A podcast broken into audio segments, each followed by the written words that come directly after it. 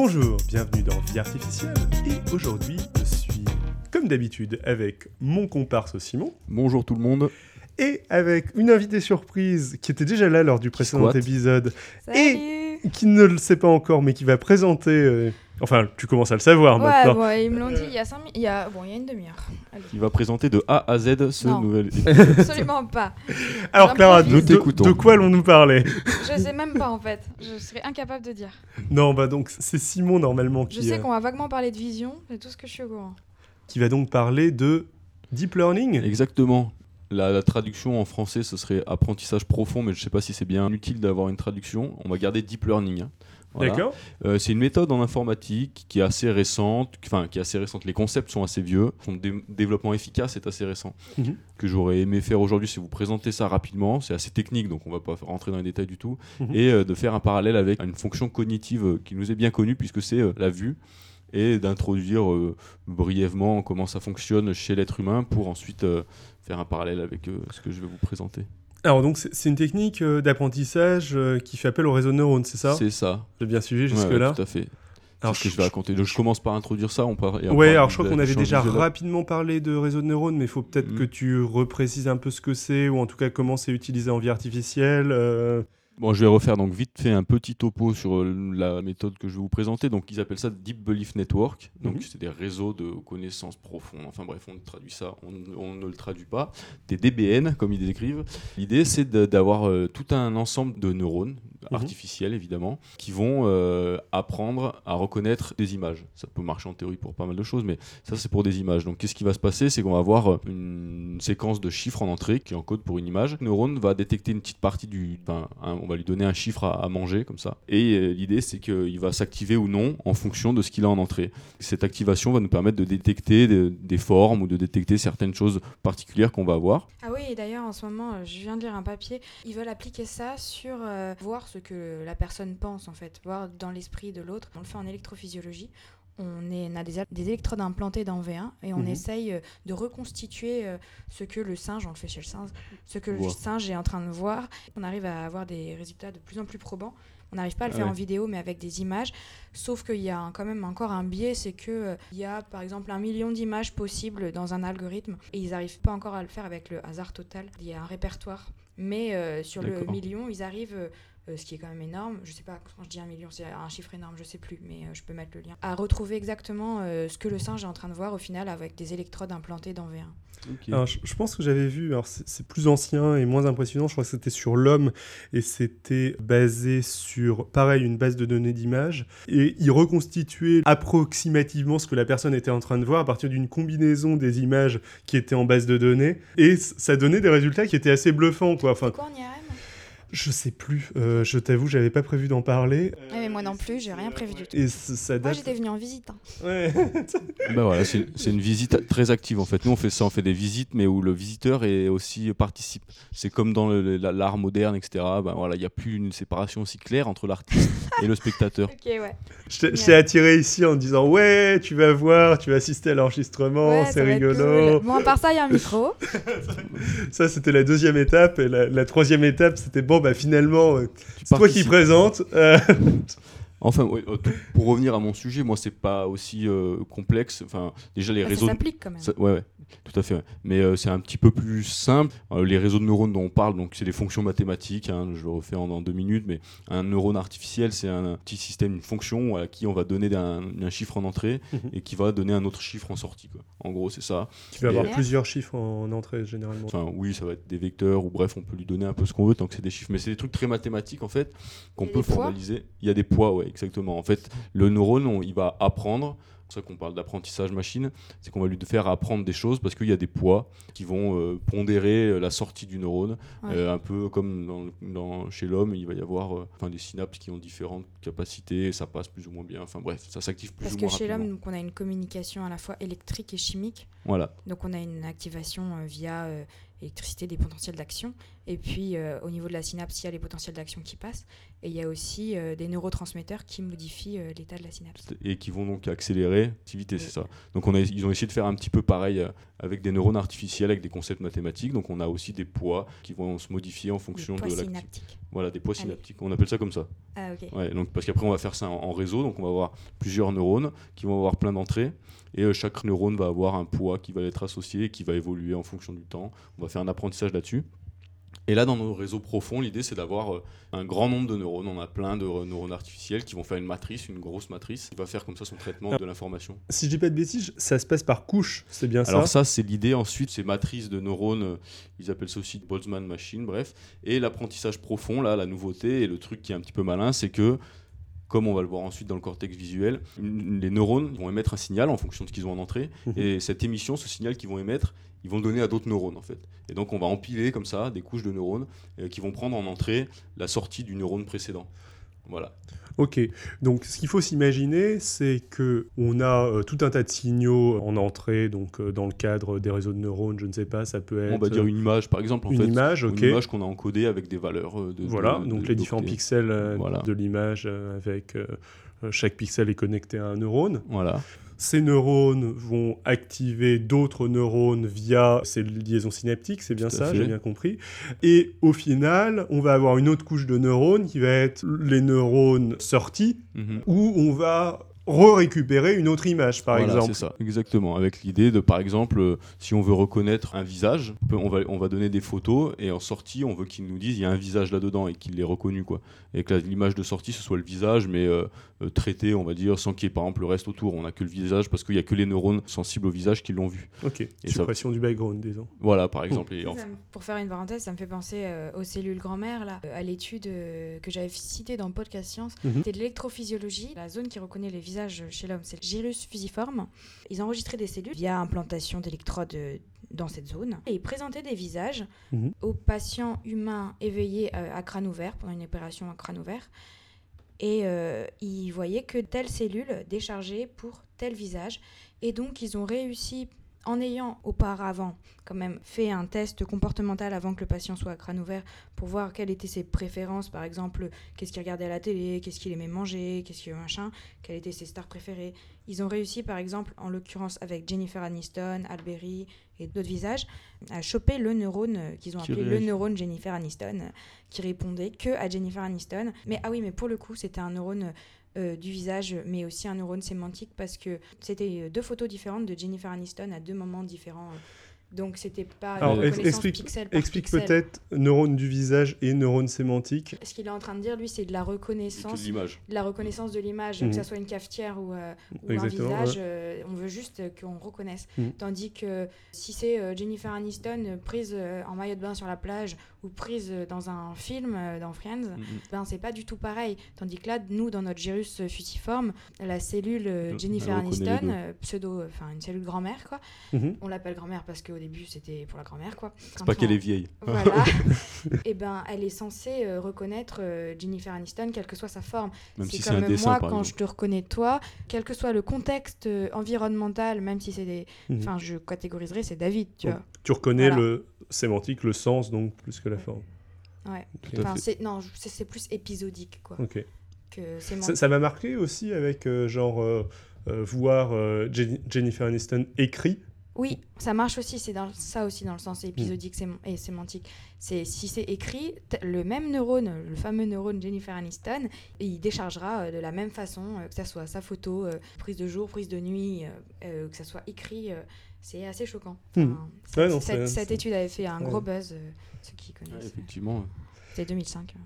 Alors Simon, je te laisse euh, repartir. non, je bah, très bien. Moi, c'était justement de ce genre de choses dont je voulais discuter. En, en résumé, donc, on va avoir des couches de neurones artificiels qui vont nous permettre de détecter euh, certaines parties du champ visuel et certaines choses particulières. Alors, ce qui après est surprenant et ce qui est intéressant, c'est ces neurones-là, ça sert à rien s'ils sont comme ça. On va faire toujours, il y a une séance d'apprentissage pour fixer les poids synaptiques justement. Mhm. Et ce qui est intéressant, c'est qu'on peut faire cet apprentissage de façon non supervisée, c'est-à-dire en ne sachant pas euh, a priori qu'est-ce qu'on va lui faire apprendre.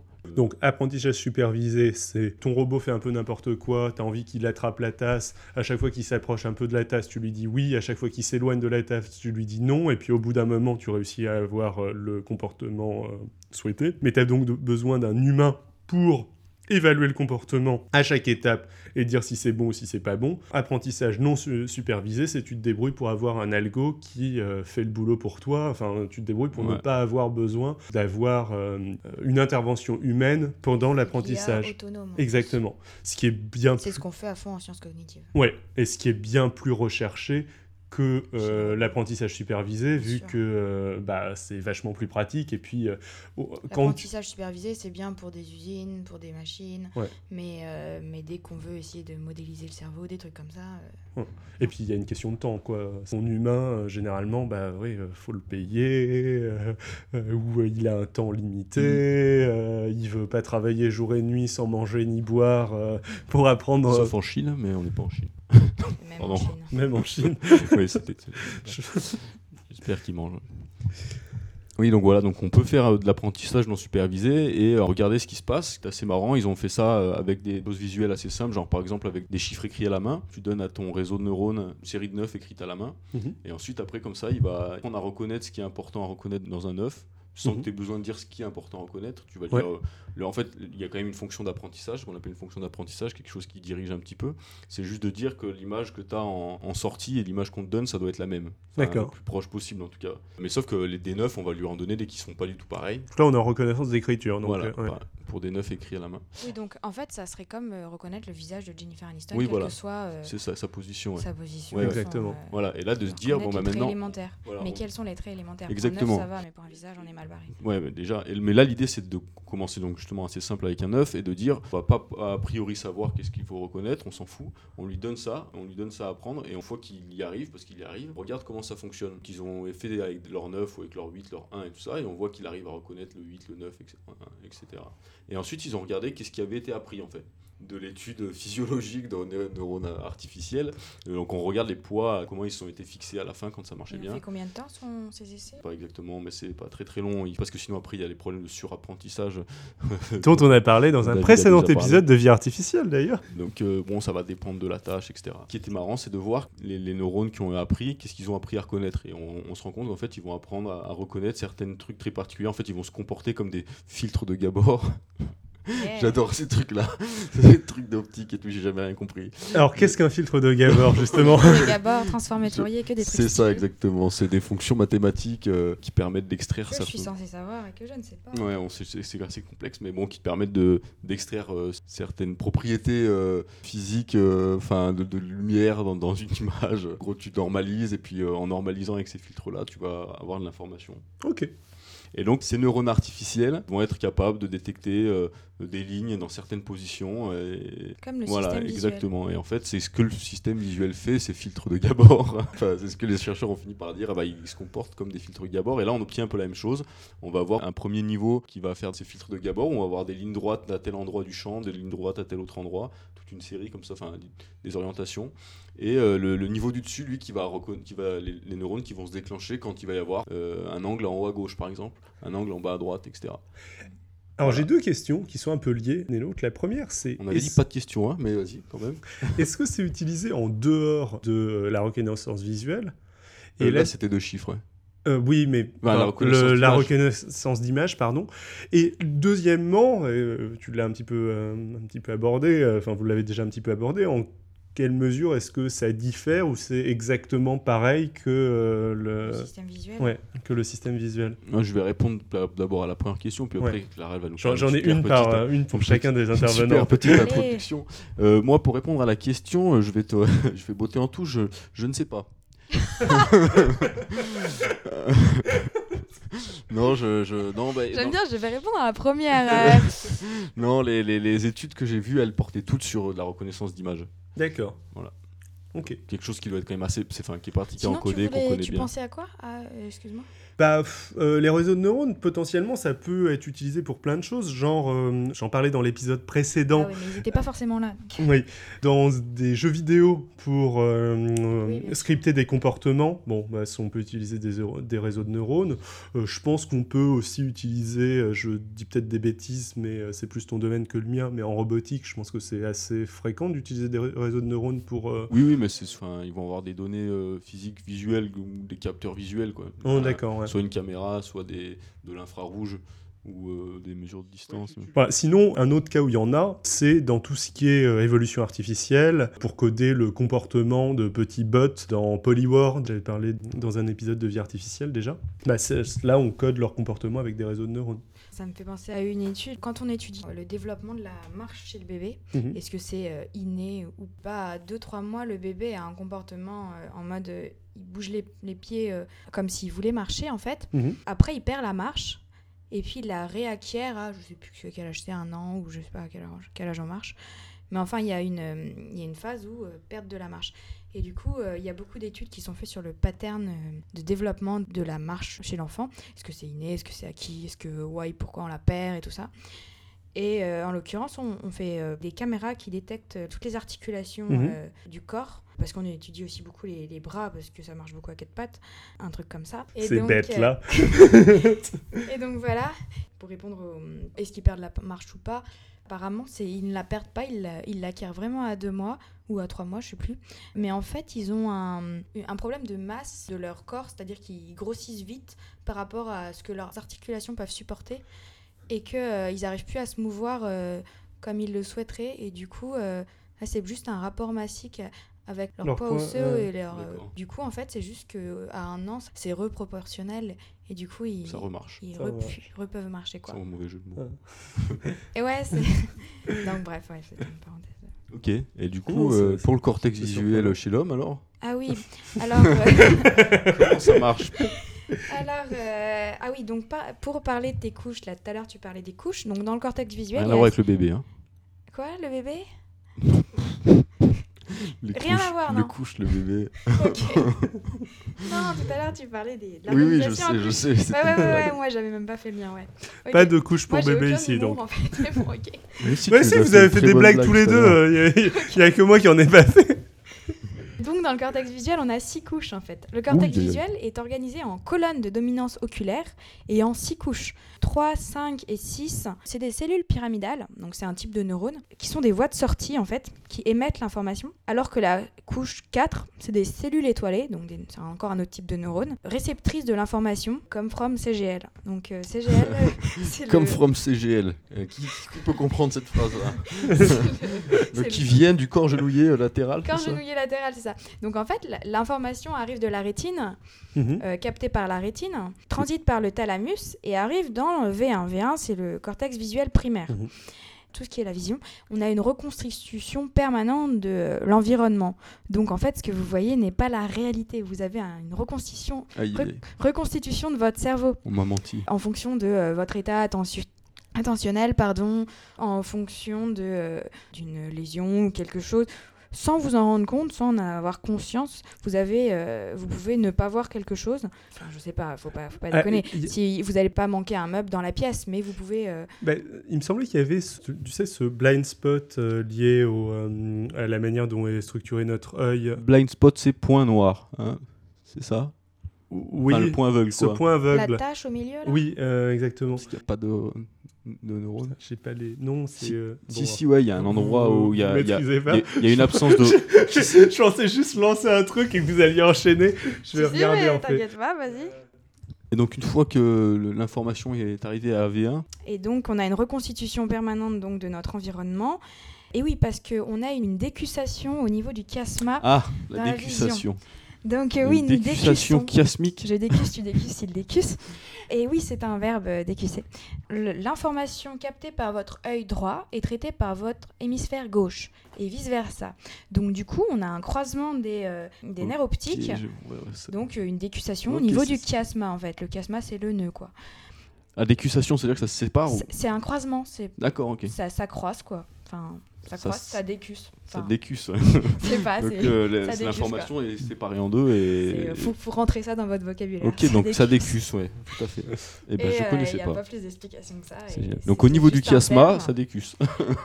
ça paraît en plus normal. Ça quoi. Franchement, je- Ça me paraît, pas ça me pourquoi. paraît logique. oui, Et puis après, ça va au CGL. Et après, Non, ça va au CG. Non, ah oui, donc pour parler du CGL, le corps genouillé latéral fait partie du thalamus en fait. Le thalamus en fait, c'est une euh, structure qui est en profondeur du cerveau. C'est là où, transitent toutes les informations sensorielles que vous captez, que ce soit la vision, l'audition, le tactile. Et euh, sauf l'olfactif, mais en l'occurrence la vision transite par le thalamus et c'est euh, guichet d'entrée, euh, tu passes, tu passes pas. Et donc en l'occurrence ça passe par le CGL pour la vision, ça passe par le corps genouillé médian pour l'audition il me semble, et, euh, et ça passe par rien du tout, ouais je te regarde. On ne te contradira pas, Clara. Non, vas-y, tu peux y aller, tu es toute seule. Sans filet. ça, euh, d'accord. J'attendais un petit taquet Oui, si, si, bien sûr. Donc le corps genouillé médian pour euh, l'auditif, c'est ça ça, bravo. et, euh, et puis, euh, oui, oui, c'est ça. Euh, Moi, vous pouvez me raconter n'importe quoi, je suis complètement paumé, donc je... je- Et je- non, et non, tu, tu apprends en même temps. Ouais, j'apprends, tout à fait. Par contre, ce que je peux vous dire, c'est que tout à l'heure, quand on parlait du fait que notre vision soit reconstituée En permanence. euh, en permanence, il y a La un preuve. excellent exemple, c'est le point aveugle. Ça correspond à une partie de la rétine où s'insère le il y tractus Il n'y a pas de photorécepteur, je sais pas. Exactement, où s'insère le nerf optique euh, qui relaie les influx nerveux et où il n'y a pas de photorécepteur. Donc euh, il y a une petite portion de notre champ visuel, enfin pour chaque œil, où on ne voit absolument rien et où pourtant on n'a pas l'impression de ne voir euh, absolument rien vu que l'image... On a, une on a aussi une reconstitution euh, par notre cerveau d'une zone manquante. Exactement. Oui, effectivement, les photorécepteurs, j'en ai pas parlé. Il y a deux types de photorécepteurs, il y a des cônes et des bâtonnets. Les cônes, ils permettent de voir en couleur et les bâtonnets, ils permettent de voir euh, en noir et blanc. Mais les bâtonnets sont plus fins dans les détails, en fait. Alors que les cônes euh, voient plus grossièrement. Les bâtonnets, euh, comme ils voient la nuit, comme on voit en noir et blanc, on a moins d'informations de notre environnement et donc du coup on a plus besoin de voir des détails. Et donc après, l'information captée par les photorécepteurs sur la rétine est transmise aux cellules ganglionnaires, transmise au thalamus, transmise à V1, cortex visuel. Là, ça, là, a déjà semble. décussé, là. Tra- oui, ça a dévissé. transmise à V2, euh, à V3, etc. Et ça me fait penser quand on euh, cartographie notre environnement. Donc vous êtes dans une pièce, tout d'un coup vous entrez dans un environnement nouveau, on le fait en permanence dès qu'on Mhm. bouge en fait. Sauf si on arrive dans sa chambre, là on le connaît, mais si on est dans la rue, on doit euh, cartographier notre environnement autour de nous pour pouvoir avancer et pas se gameler en gros, pour faire notre vision 3D tout d'un coup. Et donc en fait là, pour le coup, ça se passe dans l'hippocampe. On sert des informations, des entrées visuelles qui font tout le chemin que je viens de dire, mais après ça va dans l'hippocampe. Ça, c'est la spécialiste de la mémoire. Ils peuvent pas parler d'autre chose que de l'hippocampe. Mais non, c'est cool l'hippocampe. euh, Ah, tiens. non, non, non, mais je. je... C'est je, je, oui, oui, je- J'adore, l'hippocampe aussi. euh, le euh, para-hippocampique aussi, j'adore. Le quoi? Le para-hippocampique aussi, je suis fan. Oui, le gyrus parahippocampique. hein. C'est joli en plus. Expliquez peut-être. Voilà, elle un va continuer sur l'hippocampe. Oui, donc en fait, je voulais dire un truc euh, super intéressant. En fait, on a fait pas mal d'études chez la souris qui est euh, en Bluetooth, tu te souviens? Oui, Euh, exactement. Les fameuses souris Bluetooth. euh, Voilà. On leur a implanté des électrodes et on leur a foutu, refermé le cerveau et a mis un boîtier sur la tête pour euh, enregistrer en permanence leur activité cérébrale. On leur a implanté les électrodes en mode anesthésie et puis on les a réveillées après. On a prié pour pas qu'elles soient mortes. Ah, Et, la euh, science, alors. Et puis bah ouais, sinon c'est du matos foutu et tout, bref. Si jamais un jour je me réincarne en souris, là, je suis, je suis un petit peu mal barrée. La métampsychose, là, c'est comme ça que ça s'appelle, non Bref. Oui, donc on enregistre, on est dans l'hippocampe, là. On est en train d'enregistrer l'activité de nos cellules hippocampiques. Et donc, en fonction de quand euh, on met une souris dans un environnement nouveau, comment évoluent les cellules de l'hippocampe, qu'on appelle les cellules de lieu. Donc ça, c'est chez l'animal. Donc elles s'appellent les cellules de lieu. Et en l'occurrence, elles cartographient euh, l'environnement au bout de 5 minutes. Enfin, on a une vraie map de l'environnement dans l'hippocampe, en fait. Mhm. Donc, euh, vraiment, la droite, la gauche, le haut, le bas. le- Ça décherche pour euh, l'endroit dans la pièce où vous vous situez. Et ce qui permet, au bout d'un certain temps, quand vous maîtrisez l'environnement, la vision aveugle. C'est-à-dire que vous pouvez vous repérer en ayant les yeux fermés. Parce que vous modélisez dans votre tête la pièce où vous êtes. Parce que vous avez encodé les images. Vous les euh, revoutez en fonction de, de où vous êtes. euh, vous voyez qu'à droite, vous avez la télé, et à gauche, vous avez, euh, je sais pas, la fenêtre. Vous rechopez des images encodées pendant que vous aviez les yeux ouverts via l'hippocampe.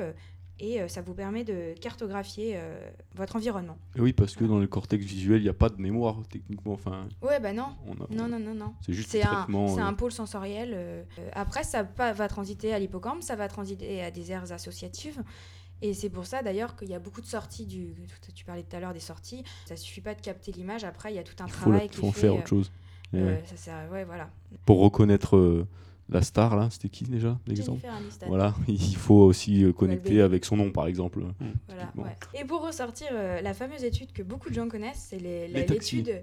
Des taxis, ouais, parce que ça, ça vient de m'y faire penser là. Les taxis londoniens, les chauffeurs de taxis londoniens, qui ont un hippocampe euh, plus gros que euh, des gens moyenne. normaux, population standard, les neurotypiques en fait. On les passe à l'IRM avant qu'ils soient chauffeurs de taxi, mais ils vont le devenir en fait, et après, euh, je sais pas, euh, deux ans d'expérience. Je me souviens plus de l'étude exacte, mais c'est à peu Mhm. près ça. Et on voit qu'après deux ans d'expérience dans les rues de Londres, leur hippocampe a énormément augmenté en volume. On a une augmentation massique et une augmentation euh, connectique, euh, vu qu'on a euh, des renforcements synaptiques, des connexions qui sont, Plein de qui nouvelles sont faites, de, de connexions. de nouvelles synapses, effectivement. Donc voilà, je sais pas qu'est-ce que je devais dire d'autre. Non, ben moi en fait, euh, j'aurais voulu en savoir plus sur V1 et V2 parce qu'en fait, les réseaux de neurones que je vais avoir, ils vont plutôt se comporter comme on, va dire qu'on a passé l'étape euh, du CGL et, et on arrive en fait à V1 où là, on va vraiment avoir des neurones qui au début ont en entrée plus ou moins euh, l'image directe en gros, quasiment pas de traitement avant V1 euh, à part l'orientation, la, la, la décussation, ouais. La décussion pardon peut-être, Non, non, la, dé- la décussation. la décussation, d'accord. C'est quoi ce mot d'ailleurs J'ai non, j'ai plein de blagues avec QC, mais bon. Vous, le premier de l'an, qu'est-ce que vous faites? Euh, bah, euh, Clara, elle décusse, tu vois. Nous, on fait pas ça en TQ, mais bon. Enfin, bref. Tout pour ça pour dire que oui, le V1, euh, on a un traitement assez bas niveau de l'image, et c'est ce qu'on observe aussi dans mes réseaux de neurones artificiels. Donc le parallèle est assez pertinent, je trouve. Ouais, bah après V1, ça passe en V2, ça passe en V3. Mais c'est pareil, qu'est-ce qui, qu'est-ce qui change entre V1 et V2, par exemple? Alors là, franchement, euh, fallait me prévenir hein, parce que vraiment, là, je, je suis vraiment venue en visiteuse, euh, je- j'improvise tout le temps là. Enfin, on a une catégorisation euh, dans la reconnaissance justement. Oui, donc V1, je le précise quand même, c'est dans le cortex oxy- occipital, je sais pas si je l'ai dit, qui est en tout arrière de la tête. Mhm. Et donc, euh, plus vous êtes en, en tout arrière, vous avez V1. Ensuite, euh, en revenant vers, vers votre frontal, vous avez V2, V3, v, V3A, euh, et tout- etc.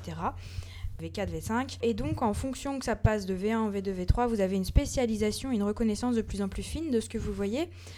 Donc, euh, vous avez des cellules, de, euh, par exemple, d'orientation, pour le coup, qui vont décharger. Donc, euh, ça, ça a été fait en électrophysiologie encore chez l'animal. Donc, si vous avez une ligne qui est verticale, une ligne qui est horizontale, une ligne qui est en diagonale, machin, ça décharge différemment. Je sais plus si c'est en V2 ou V3. Mais enfin, chaque aire du cortex visuel va être spécialisée dans une fonction de traitement de l'information visuelle euh, de plus en plus fine pour arriver euh, à la fin dans la reconnaissance d'un visage. Mais la reconnaissance totale d'un visage va être en lien avec votre mémoire et donc se fera dans le gyrus fusiforme qui est dans lobe temporal. Donc euh, ça, ça sera encore après quand vous aurez vraiment fait un prototype de ce que vous voyez. Et donc après, vous pouvez aller plus vite dans le prototype s'il est déjà dans votre mémoire. Mhm. Donc il y a des connexions qui se sont faites en permanence avec euh, les autres zones du cerveau, qui me fait juste rappeler que le cerveau ne peut s'étudier euh, de façon statique et vraiment un réseau dynamique euh, qui est imprévisible en permanence et que le Human Brain Project est voué à l'échec lol. Un peu de politique. Je, je refais le petit bilan. Photorécepteur, thalamus, V1, visuel. Donc, euh, on part de la rétine, on décusse et on arrive à l'arrière du cerveau. Et après, en fait, ça remonte par deux voies.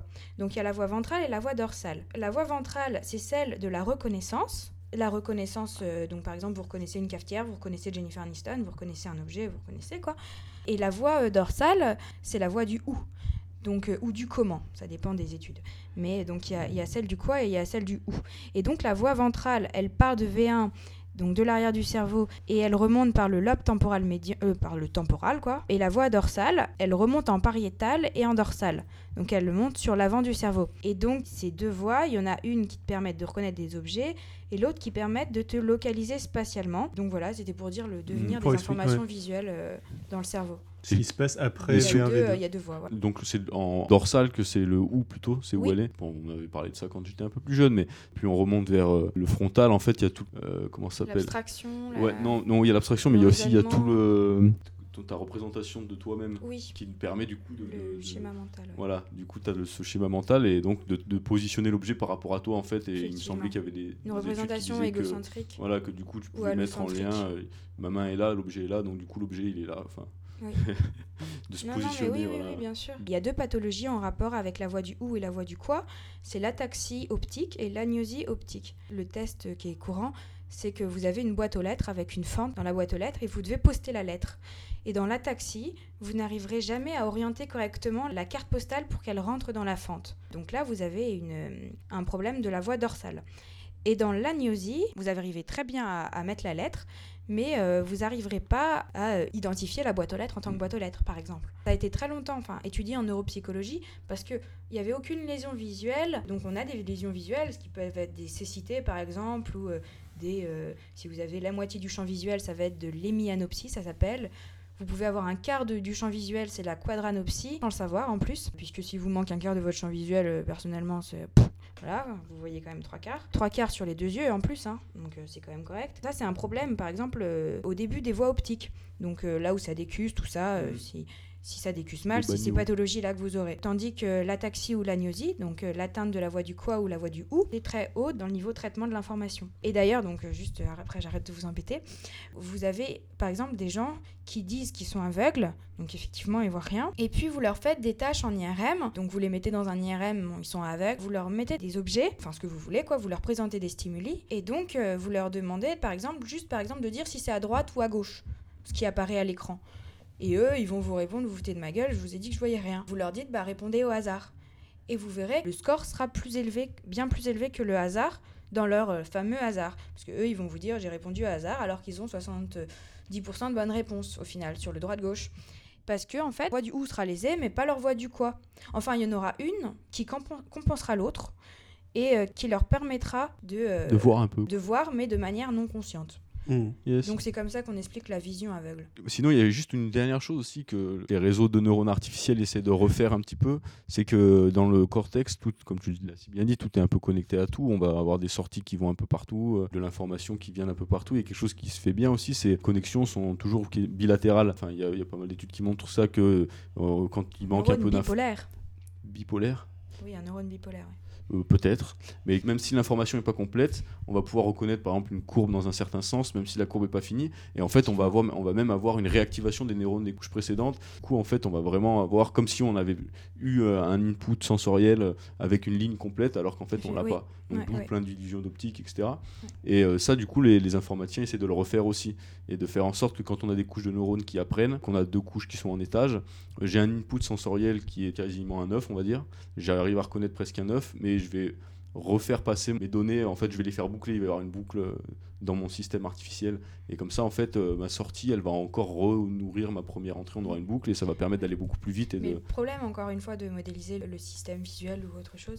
Donc là, par exemple, pour le système visuel, par exemple, chez l'humain, ça va dépendre euh, de l'habituation à voir ce, type de forme, Mm. de tout ce qui est donc en mémoire, de plein de, paramètres tout qu'on ne peut pas euh, forcément euh, contrôler. Et puis aussi, par exemple, il y a beaucoup de choses en associatif. Vous voulez reconnaître une personne, mais vous entendez sa voix.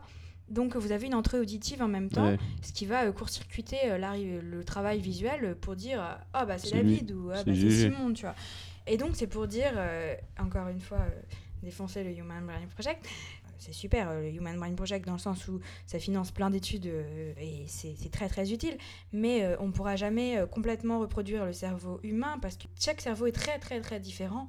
On peut reproduire des autres, mais comme tout interagit continuellement et à toutes les échelles, à, l'échelle d'une neurone, à l'échelle du réseau, à l'échelle d'une dynamique entre les, entre les lobes, entre les couches de neurones, enfin, il faudrait, euh, je sais pas euh, combien d'immeubles en termes de processeurs pour reproduire un seul cerveau, mais euh, ça serait atroce. Et donc, fait. pour donner l'exemple du premier avion, euh, ils sont basés sur un modèle biologique qui est la chauve-souris. Et euh, ça a été euh, complètement voué à l'échec, puisque l'avion n'a jamais vraiment volé. Et d'ailleurs, le modèle, le prototype de cet avion est exposé au Musée des Arts et Métiers à Paris. Mais c'est pour dire que si on se base que sur le vivant, qu'on veut imiter le modèle biologique dur, c'est un peu voué à l'échec, à mon sens. hein. Il faut extraire des principes du vivant pour les réutiliser euh, dans les modèles computationnels. Mais il enfin, faut garder en tête qu'on ne peut pas euh, reproduire euh, tout le vivant. Enfin, on ne peut pas La reproduire de la psychanalyse, on ne peut pas reproduire. euh, Il y a trop de choses. euh, Très- oui. Bref. Psychanalyse, je sais pas s'il faut la reproduire, mais Non, non, non, mais je veux dire que ça, peut interagir. Beaucoup de euh, prises de position euh, très philosophiques euh, dans ces dernières paroles.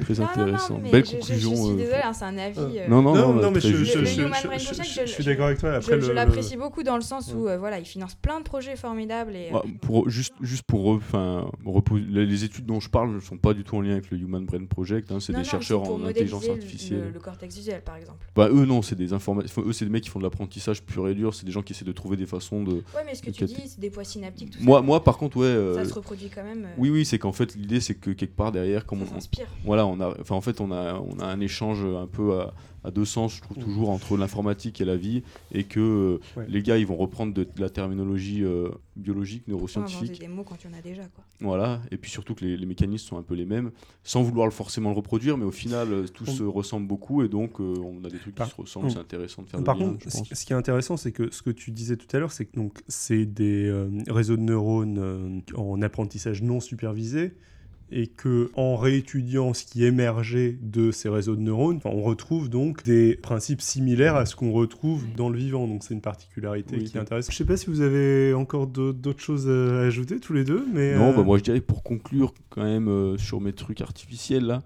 c'est évident que après tout ce qui vient d'être dit, euh, on en est loin, très loin, euh, mais euh, je trouve qu'on, enfin c'est des, solutions qui se rapprochent un peu de ce que peut faire le vivant. C'est marrant d'aller dans ces directions là parce que ça nous rappelle euh, notre bon vieux cerveau. Et je dirais aux scientifiques, le mec humble, je dirais aux scientifiques qui font ces études.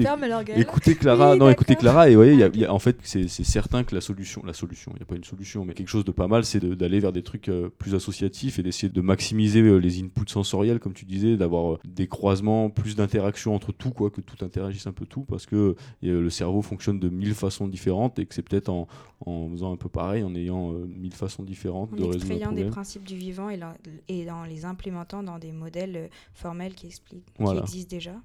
Et donc, continuez d'aller dans ce sens-là. Euh, si vous m'écoutez, euh, je suis scientifique euh, en machine learning. euh, faites des trucs comme ça. Anyway, Voilà, donc je n'ai rien d'autre à rajouter. hmm, ok. À part si remercier ben, Claria pour son éclaircissement. goodbye de rien. Bah merci à tous les deux. Ça Désolé, fait- c'était un peu brouillon, c'était pas préparé. Oh, ouais, c'est ouais, comme ça bah, qu'on aime euh, vie artificielle. Ouais, ça dépend, il y a des épisodes qui sont très. Préparé qui sont- c'est pas préparé. c'est- Non, mais c'était super cool. Euh, Ça nous fait un épisode qui sera Un, plus deux. sur la cognition en général que juste sur le deep learning finalement. Un couplage robotique neurosciences. Exactement. Je vous remercie. IA neurosciences, allez, IA, ouais. Je vous remercie beaucoup tous les deux. Merci. de rien. Euh, moi, j'étais complètement spectateur. euh, ce que vous m'avez dit m'a bien intéressé. Où est-ce qu'on vous retrouve sur Internet tous les deux? Alors, sur Twitter, euh, at Simon Carignon, tout attaché, C-A-2-R-I-G-N-O-N. Et toujours sur identi.ca aussi, au même nom. C'est vrai? Oui. Ah, ok. Euh, et toi, Clara? Alors moi, Twitter, euh, Clara03859. Ou alors Facebook, euh, Clara Moreau. euh, vous voyez plein de cerveaux, c'est moi. Ok. On peut aussi te retrouver en effet dans certains épisodes de podcast Science. Alors, te souviens-tu des numéros? Il y en a un, je me souviens, c'est le 152 parce que c'était il y a pas longtemps. Et l'autre, c'est un petit peu avant. Ouais. Voilà. Donc le 152 C'était les techniques d'imagerie euh, en neurosciences cognitives. et le précédent c'était sur Histoire de voir le cerveau. l'open science. L'open science. Oui. Voilà. Ok. Bah, euh, sur ce, ciao à tous. Salut